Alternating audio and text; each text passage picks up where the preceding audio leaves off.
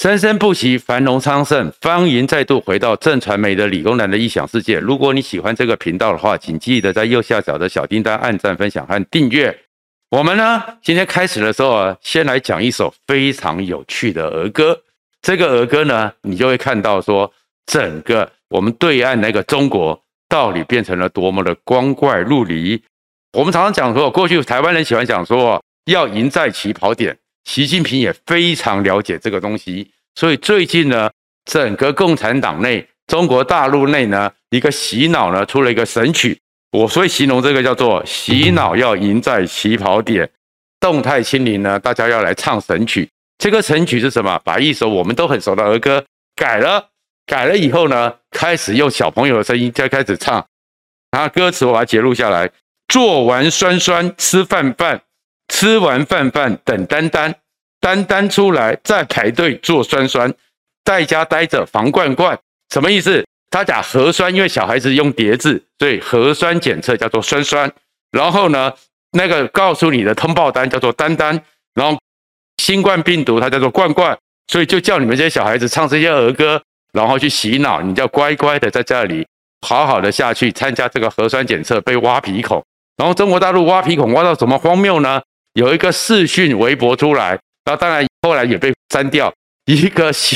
医院里面的育婴室，小孩子出生四天就已经被挖了，婴儿被挖了三次的鼻孔。然后呢，他们还特别的最后的结语还警告说，如果你不听话，就会睡板板。板板是什么意思？就是木板的板，就是棺材板。哇，真的是整个核酸检测大核酸时代，习近平要搞到这个东西。但是习近平这样子搞法，我们先前讲过，他到底是为了什么？当然是为了一个他统治、他命令的一个权威。但是越来越多人会看到，这个会是引起中国社会内部大变化的一个，恐怕是导火线。因为中国人可能真的是快要待不下去，快要受不了了。所以，因为他这样一个核酸检测要贯彻习近平的一个威权，习近平说坚持就会胜利。大家认为这是一个斗争，这是个路线。可是呢，李克强已经，我们前面也讲过，李克强已经出来跟他挑战了，朱镕基也出来跟他挑战了。所以，甚至于他们还发文要求这些退休的老干部不要妄议中央。你看到连这样的一个朱镕基，这些人都被要求不要妄议中央，你就知道他内部里面那种紧绷情绪有多高。然后，这种情绪不只是内部有，外面的人也都看到了。所以，连陆克文这个澳洲前总理，过去是比较亲中，而且懂得中文，中文讲得非常好的人，都投书《华尔街日报》，特别去解析说，这样的一个动态清零，牺牲经济，把整个中国人全部的牺牲下来，只是为了完成习近平的权威。他认定二十大不会风平浪静。然后最近的时候呢，在世界投资经贸全球这个。跨国的投资里面很重要的达沃斯论坛，索罗斯也特别讲说，二十大习近平未必能够连任，甚至于他直接讲，清零政策已经到了无以为继，而且可能已经将上海逼到了公开叛乱的边缘。哇，怎么会讲到这么重呢？真的是因为习近平真的已经走火入魔。我们这时候一个领导者。他如果想用展现危险的时候，那个叫做 amplify 效应，放大器，它像一个广播塔一样，它讲出来之后一放大，下面的人为了取悦他，就会不断的扩张。尤其是中国这种社会，从大跃进或什么的顺从上意，所以呢，最近这个习近平的大核酸时代已经走火入魔到，可能要变成是一个常态化的核酸检测。什么叫常态化呢？河南已经正式的公布。先从郑州开始，所有的人，你每四十八小时就要筛一次，四十八小时筛一次。从郑州先行，而且不只是荷兰这有户籍的居民，甚至是你在荷兰工作的人，你都要再筛。所以，光这样一个荷兰的常态化大筛检时代、大筛检社会，有人就去算，就有一亿人两天筛一次，两天筛一次。可在这里面。造成的是经济的困难，造成的是大家的负担，造成的是大家很不满之外，其实里面更有一个美感，而这个美感是什么？属于在上海的第一财经这个媒体集团开始呢尝试性的打擦边球，提出了质疑。他里面解释说，因为这样的大核酸时代呢，核酸检测目前呢市场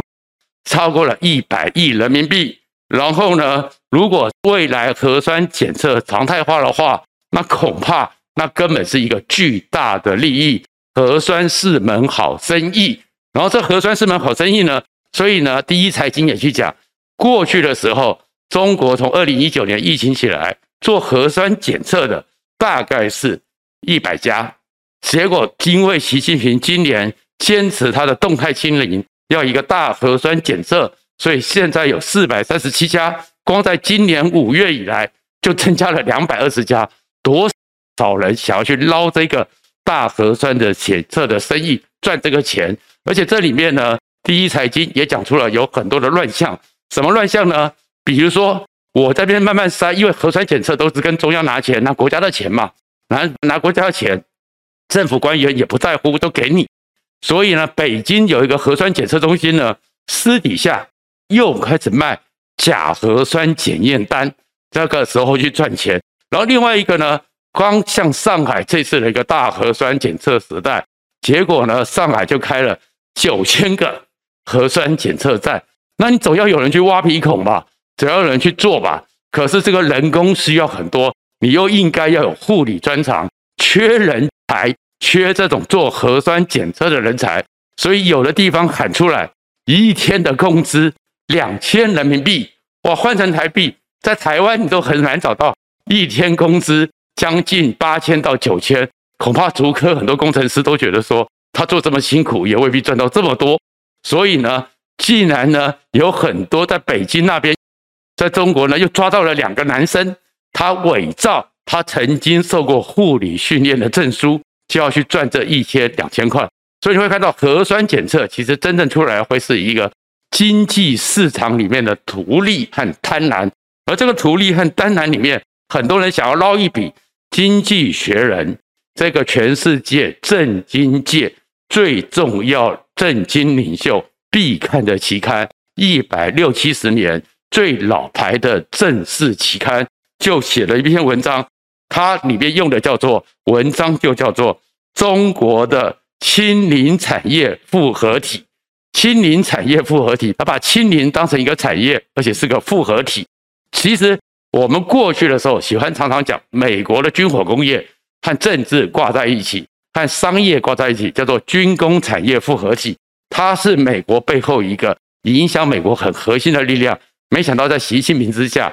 经济学人也创造了一个清零产业复合体。他是说大清零时代，万物皆可测。所以你会看到中国荒谬的是，反正核酸就做下去了，白菜也给你测，猫也给你测，鱼也给你测，钱跟中央要掏空国库。所以呢，核酸产业链呢是闷声发大财。经济学人里面特别具体，五月六号的时候，习近平特别召开了中共中央政治局常委会议，里面讲了二十几次斗争，就是一定要坚持路线。所以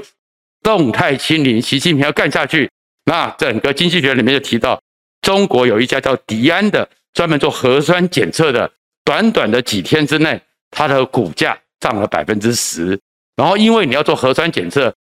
一个强烈的动态清零，所以有助于抗疫的中药，他们号称叫做莲花清瘟，股票也大涨。然后呢，我们还知道中国呢有一家华大基因公司，被美国认为他在违法收集全世界人的基因库，被美国点名制裁，跟解放军有关的华大基因，因为这个核酸检测。大基因时代，经济学人去调查华大基因的创办人汪建，二零一九年的时候，号称资产大概是三亿美元，现在的时候已经超过二十亿美元，真是闷声大发财。那这样一个闷声大发财之下，其实后面去讲说，如果这个核酸检测继续的习近平这样搞下去，甚至像荷兰一样，未来的时候两天就筛一次，四十八小时就筛一次，整个常态化核酸检测。一年可以达到中国 GDP 的百分之一点五，一点七兆这人民币，你知道一点七兆人民币这个数量是什么吗？是中国解放军收了军费才一点三六兆人民币，是习近平这个核酸检测要赚到的钱，这个所谓的清零产业复合体赚的钱比军工产业还要多，而甚至日本的研究单位还举出来说，恐怕如果像习近平常态化经济一直搞下去的话呢，核酸检测会占 GDP 的百分之一点八。所以，如果是从国家里面掏钱，然后继续做核酸检测，就一群新的人在中国的那种特许的状况之下，他们呢闷声发大财，把国家的钱变成他们的钱。所以，核酸为什么一定要做到底？为什么一个人染疫，全城就要封？给你拼命的筛，三天筛一次，两天筛一次，是因为有一些有关系的人、有权力的人闷声发大财，核酸大发财，这才是中国内部里面引起的另外一个更复杂的问题。这复杂问题是什么呢？六四风暴恐怕会再起。我们知道说，现在很快的，中国共产党内心里面最大的禁忌、最害怕的就是六四天安门事件。所以会看到一个很荒谬的状况，整个上海封完之后，天津、北京也有疫情了，所以天津、北京也开始进行这样的封控，所有人呢就要整个在原驻地不要离开，不要走动，把你给封闭起来，开始乖乖的挖鼻孔做核酸检测。可是有一个地方却是不一样，那叫做北大。北大先前的时候刚开始要做这个封控的时候呢，把那个。教师区和学生的宿舍做了一个铁丝网，就学生认为说这个叫柏林围墙，学生起来闹事要推倒柏林围墙，柏林围墙被推倒就是铁幕被推倒，我们都记得这个故事。推倒柏林围墙引起了中国高层的一个紧绷，因为六四天安门就是这些大学生不听话搞起来的，所以当全北京、全中国只要有状况。都是把你给封控起来，叫你不要移动，留在整个都会里面过五一劳动节。北大做了一个宣布，说鼓励北大学生回家去避疫，回家去疏散回家。如果你愿意的话，我会给你证明，我会提供你协助，让你呢，你从广东来的你回广东去，你从那个云南来的你回云南去，不要留在北大。怕的是什么？怕的是。北大这些学生聚集起来之后，六月四号发动抗争抗议，哇，那六四重演，恐怕习近平政权、共产党政权就非常麻烦了。而这个状况之后呢，北师大也受不了了，所以二十四号晚上，北师大的学生也起来抗争了，抗争说，为什么北大是宝，我们不是宝？我们为什么就要被关在宿舍里面？他们也要求要比照北大，他们也要疏散，他们不要这样被关起来。所以，一个不安的情绪在中国最顶尖的大学，在北京就在云动了。可是，这个东西为什么讲说六四里面，为什么跟前面讲的核酸四门好生意有关系呢？因为其实在中国这么一个紧密控制的社会里面，如果你一个强烈的剥削感，因为共产主义就是要反剥削，你剥削到了一定的程度，引起公愤的时候，那是会惊天动地。习近平最喜欢讲的“地动山摇”，怎么讲“地动山摇”呢？六四天安门，我们都知道那是一个非常悲惨的故事。那里面，尤其是那个坦克人，是让我们非常尊敬的英雄。可是这个故事，六四惨案之所以发生，有一个很重要的背景，叫做反关倒，反对。官方倒卖东西，就是倒跌倒的倒，关倒倒卖，那是为什么呢？因为中国这个体制是特许的，是垄断的，有关系才能够做到一些生意。所以，一九八五年，邓小平开始中国改革开放，开始市场经济化的时候，很多特许的人开始因为是跟官方勾结、官商勾结，很多的有权有势的人。开始变成是化身为民营的公司，开始去处理赚这个钱，所以就开始炒房。他们叫做倒卖，煤矿要倒卖，粮食要倒卖。然后呢，就成立了很多像台湾其实也熟了，就像我们台湾的炒房一样，成立了五六家公司。然后呢，一批的货物、一批的民生物资进来，开始甲公司卖给乙公司，乙公司卖给丙公司，丙公司再卖给甲公司，转来转去卖个五六次之后，价格就把它捞高，捞高之后再卖到民间，物价就开始飞腾，这个叫做倒卖。一九八八年的时候，中国其实开始就有去统计六四天安门，当时中国搞这种倒卖，中共中央与中国共产党各地官员，包含解放军各个地方的解放军军区所成立的所谓贸易公司，超过三十万家，加上他们的分支机构，总共五十多万家。然后呢，被这样子绑进去的。卷入的能够去获得利益的人呢，这个从业人员四千零八十八万人，然后商品利益，他们在中间里面倒卖这些民生重要物资、民生需要物资，控制价格，倒卖商品，占了当时中国国民收入的百分之四十。那这个会造成什么结果？物价飞腾，物价飞腾。所以当时中国的天安门之前的一个统计。本来中国开始改革开放嘛，经济变好了嘛，从一穷二白开始慢慢的有晚饭吃，开始有点钱可以存，每天可以多两块。结果呢，从一九八五到一九八八，特别是那些农民、那些一般市民，他们的收入从每一年增长百分之七点八，开始变成五点三，开始变成三点二，开始变成负一点六，最后负三点二。所以，我虽然赚钱，可是碰到这个物价，其实我是实质上的，是根本入不敷出，根本没办法活下去。所以，最后六四天安门在北大之前，他们集结起来，他们所讲的一个理由就是“关岛，关岛，不打不倒”。他们是因为反关岛，反对你这种特许行业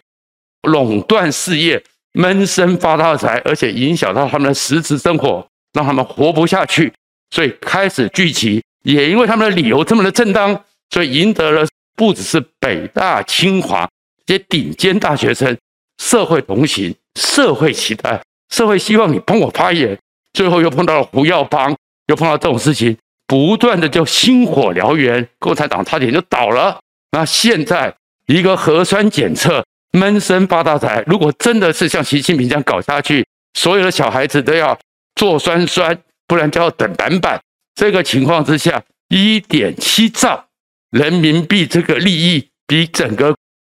解放军的军费还多，进到少数人的手里。